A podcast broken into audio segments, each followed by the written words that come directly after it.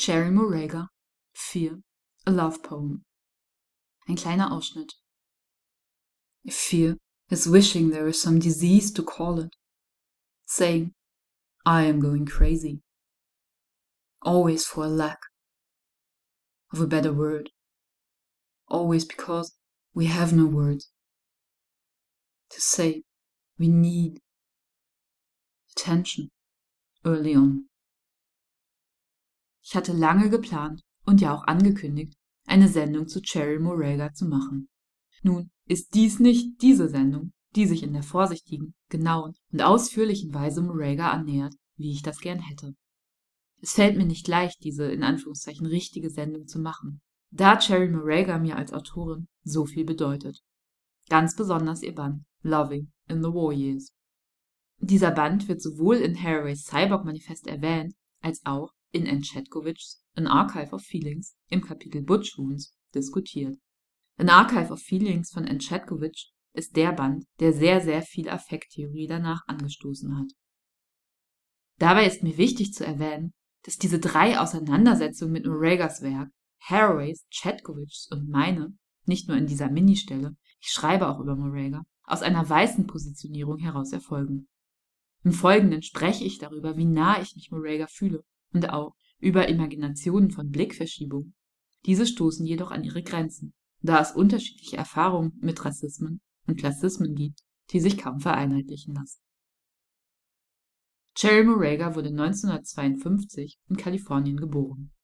Neben Loving in the Warriors wichtige Werke sind eine Anthologie schwarzer AutorInnen, This Bridge Called My Bag, die sie mit herausgegeben hat, und ihr mexikanisches Medea-Stück The Hungry Woman. Donna Haraway nennt Moragas Sprache eine kluge Chimäre aus Englisch und Spanisch. Die Wechsel in Moragas Lyrik zwischen beiden Sprachen lassen sich jedoch weniger als eine Mischung verstehen, denn als ein Les- und Sprechbarmachen eines Bruchs, eines atmenden Risses.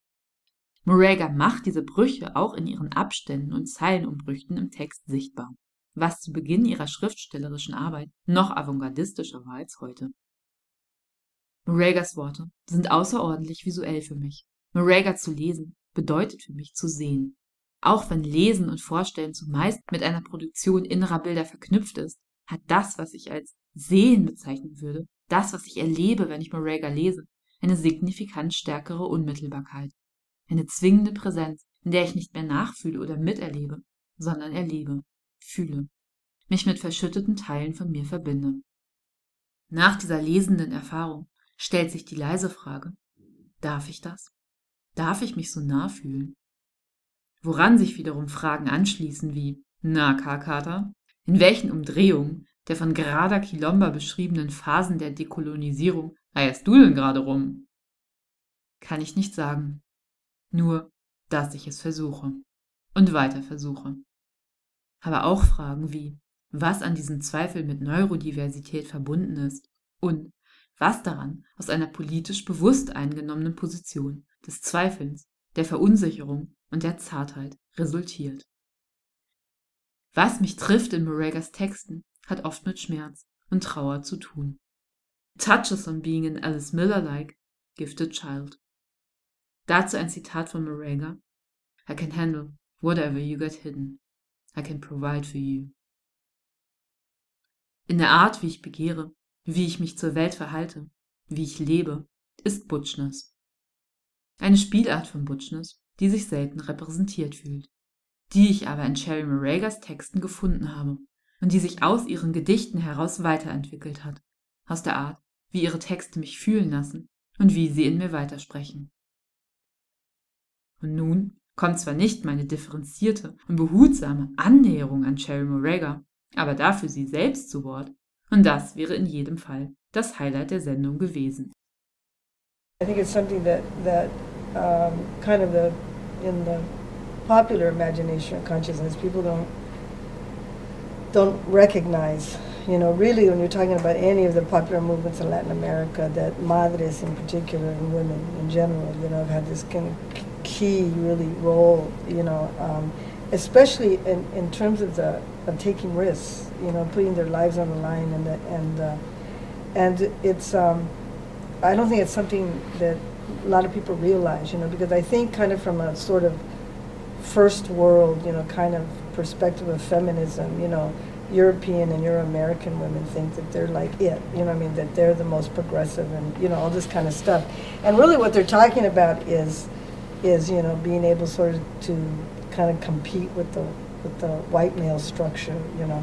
And these women have nothing to do with that, I mean, you know, so that's what's kind of beautiful about it, is that within the context of their own, you know, their own nations that they're that they're battling for voice, you know, that they're confronting the powers that be within that context. So I do think that what happens sometimes though is that the, that um, so la, you know so for me as a Chicana, when I've gone down to Me- when I've gone to Mexico, it's been interesting because a lot of people.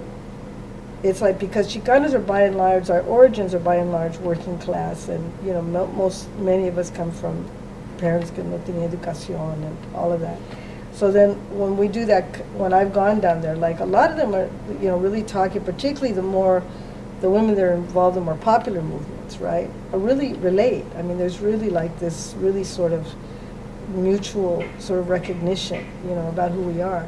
Um, but I think that, that, that the, the, the politics right now in the United States are so um, uh, reactive. You know, they're really, really uh, the silence that's going on, the kind of uh, I, the censorship that's going on among uh, uh, the classes, the poor classes, and and women of color in particular is, as I was saying before, is more tremendous than ever.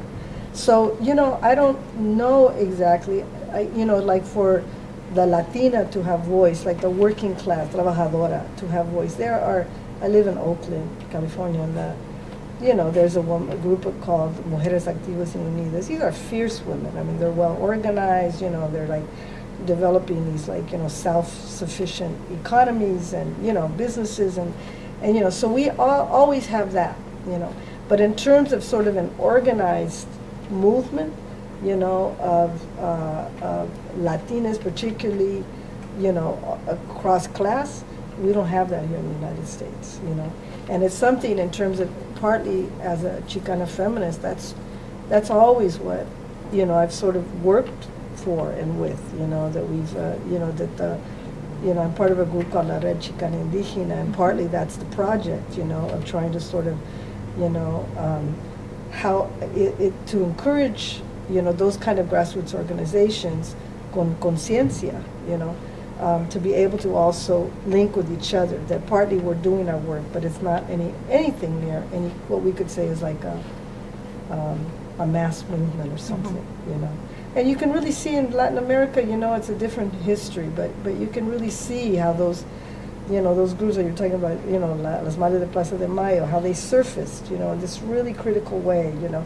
And sometimes I think that that the the repression in the United States is sometimes it's it's so insidious that it's almost hard to know how. It's subtle. Yes, right? yeah, and it's not subtle, but we feel it. you subtle. You can feel yeah, it. You'll see it. You can feel yeah, it. Yeah, but you can't. Then you're trying to figure out how because everything looks so liberal and cool, and we're also democratic, and it, and so it's almost easier to rise up against fascism than a fascist democracy. You know what I'm mm-hmm. saying? And so partly, it's curious. It's a really good question. You know, and I thank you for asking it because it's something that that you know, in terms of doing that kind of comparative analysis, you know, or, or, kind of reflection, you know, it's it's curious to see what happens then to like in some of these, you know, it's like some of these women have been great organizers in Latin America, they come here in the United States and it's almost like it dissipates on you, you know, and uh, because the, the fascism is more, um, you said subtle, and I almost feel like it's like um, it's integral mm-hmm. to the system. Um, well, I, I, I just call myself a Chicana writer. Well, I mean, I technically, it technically means um, Mexican American, that you're of Mexican herencia, and but born in the United States, and so um, that's what. I mean, people who identify as Chicano or Chicana, that's who they are, but it's a political term. So it's a it's a way of sort of self-identifying from the time it kind of or originated in the the, the movimiento of the 1960s. And so I was really coming of age during that time. And so it really was a movement of uh, Mexican Americans claiming sort of their um, indigenous uh, uh, origins here in the Americas, you know, as opposed to being like another, uh, like Italian American or something else American, as opposed to an indigenous population, I mean, uh, as opposed to an immigrant population, that we were actually, you know, native to the Americas and that we had a right to be here and that the, the gringos came after us, you know. So it was a very politicized term and it's something that I've continued to use as, as I, um, you know, continue to evolve as a writer and as an activist and such. And it's, it's always sort of, it's framed my feminism it's framed my uh, my queer identity, all of it. It's all sort of within this framework of being a Chicana. My father had very little family, so we really were. He was sort of adopted by our family, by by the Mexicano family, and so. Um, culturally speaking, that was you know I really grew up in a Mexican American home, but but that is to say as Mexicanos in the United States, and so mm-hmm. that was sort of my mother was born in 1914 and my grandmother was born in 1888, so they so and my grandmother lived, you know, always like next door and close to us and all that. So I was raised pretty much in a cultura that was, you know, fairly uh, original here in the United States, and you know that's the antecedents, you know, go fairly far back. And uh, my my mother's Chicana; she was born in the United States, um, but you know, Spanish speaking first, and then uh, my grandmother didn't speak English, and so that was the world I grew up in. She came of a family of nine, originally eleven, but nine who lived, and there was two, uh, two tios, and then and one then one passed, and then the rest were tias. You know, like had like six of five. I guess she had five sisters and herself. So they were all, um, they were all in the mix. You know, so, you know, when I say, and my mom was just, you know, muy, you know, muy fuerte. You know, you know, me doy una no, no, un ejemplo bien importante para mí. The, the, the origins of my writing in many ways kind of came uh, because I was, you know, I'm a first, like many of us, a first generation educated, right? So, so to a large degree, as I came to sort of understand myself and I went to school, you're encouraged just to sort of identify with the mainstream in the United States and, you know, not to really look very much at cultura. And, um, but as uh, curiously, when I, you know, as I sort of kind of became more conscious, and as I said, I was coming of age during these times of great political movement, right? So there was the Chicano movement, the Black Power movement, the Civil Rights movement, and also um, the the feminist movement, gay lesbian movement. And since I had a relationship to all those identities in many ways, it was a really uh, and it was a powerful time of, of change, social change, and I saw myself as part of that. And so, um, so the writing immediately kind of took me home. It kind of took me back to my origins where I didn't necessarily, you know, I was an English major and study all the, the great white masters, you know, and it, it didn't have the resonance for me. And, I, and when I wanted to be, when I began writing, I realized that I could either kind of try to copy them and I'd be sort of a cheap imitation of them, you know, or I could try to find an original voice, and that voice took me home my sister, brother, and I were the only mixed kids in my family. It was like all the cousins and everybody had Mexican mothers and fathers, but we're the only one that had a gringo father, you know? And I, I think my brother and sister had a very different feeling about this. But I just wanted to be brown.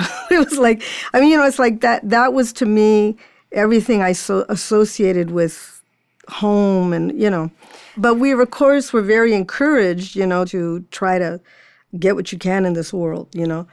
And and I even as a little girl, I recognized sort of this difference between sort of how I was treated and my Mexican classmates, that there were sort of assumptions about me being smarter and this encouragement that if you wanted to be college prep and you wanted, you know, you hung out with the white girls and you know like that. It was all always um, um, a, a place of real disquiet for me because my love was so profound about being Mexicana, and I felt like I was constantly being in a position to betray um, being Mexican people say, "Oh, you're not really Mexican, are you?" I go, "Yeah," you know, and it's like, "You're Spanish." No, I'm Mexican, you know. And even as a little girl, I used to kind of fight people around that because I always felt like I was selling out my family. But those choices also have big payoff. Privilege equals more access to, uh, uh, you know, money, access to success. People make those choices all the time. In my case, it was finally sort of landing on a side of identity where I had no choice, which was my lesbianism, that really just split open my consciousness about my identity, also racially, regardless of my skin color, without ever denying, you know, my, um, you know, being mixed blood and my father and you know i have a good, really good relationship with my dad. He's still around you know. And it you know it's um, but it, it is not formational to me the way my mother and and my hundreds of relatives mexican relatives um, uh, were in my life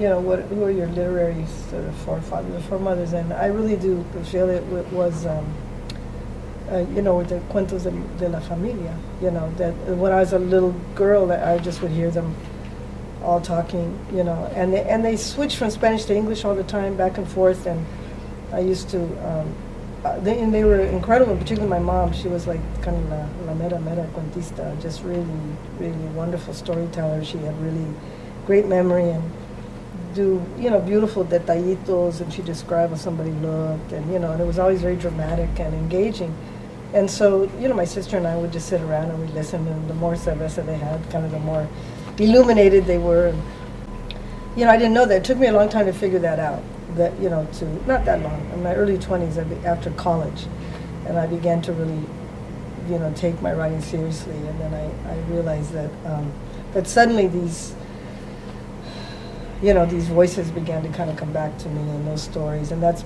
largely, it took some years, but that's largely what, when I got into playwriting, those voices came back to me because that, that's, it's so oral, you know, it's an oral tradition, right? So in the plays, I was able to write down how I heard things and even write in Spanglish and, and then and then the actors would do it and so it sort of made it back to being oral again. So that was a really important moment to me to sort of kind of organically get, get into playwriting because of that, you know.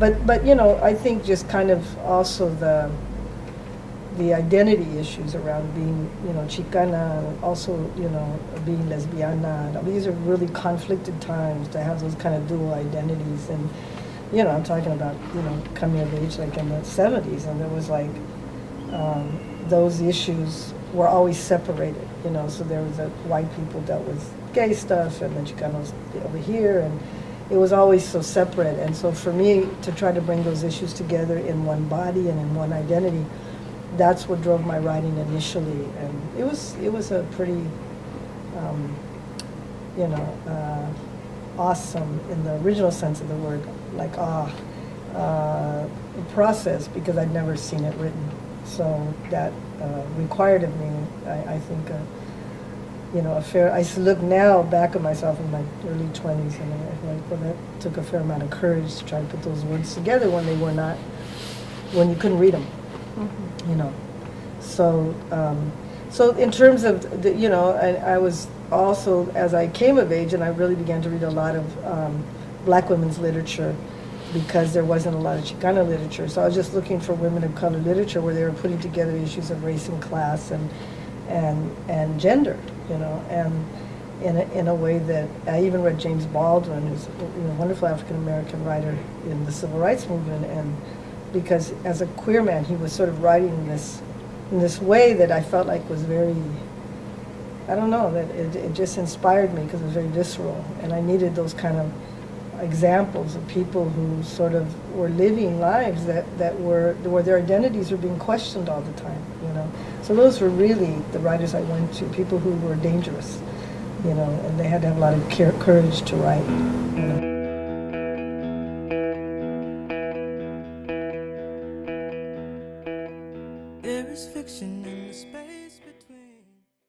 Auszüge aus. It's the poverty. You say to me, Take a drive with me, up the coast, babe, and bring your typewriter. The story becomes you. A fiction I invent with my ears, evoking heroism in the first description of the weather. I say my typewriter sticks in the wet. I have been using the same ribbon over and over and over again. Yes, we both agree. I could use a new ribbon. But it's the poverty. The poverty of my imagination, we agree. I lack imagination, you say. No, I lack language. The language to clarify my resistance to the literate. Words are a war to me. They threaten my family. To gain the word to describe the loss, I risk losing everything. I may create a monster. The word's length and body swelling up, colorful and thrilling, looming over my mother, characterized. Her voice in the distance, unintelligible, illiterate. These are the monster's words. Understand, my family is poor. Poor. I can't afford a new ribbon. The risk of this one is enough to keep me moving through it, accountable. The repetition, like my mother's stories retold, each time reveals more particulars, gains more familiarity. You can't get me in your car so fast. Not so fast. I am poorer than you. In my experience, fictions are for hearing about, not living.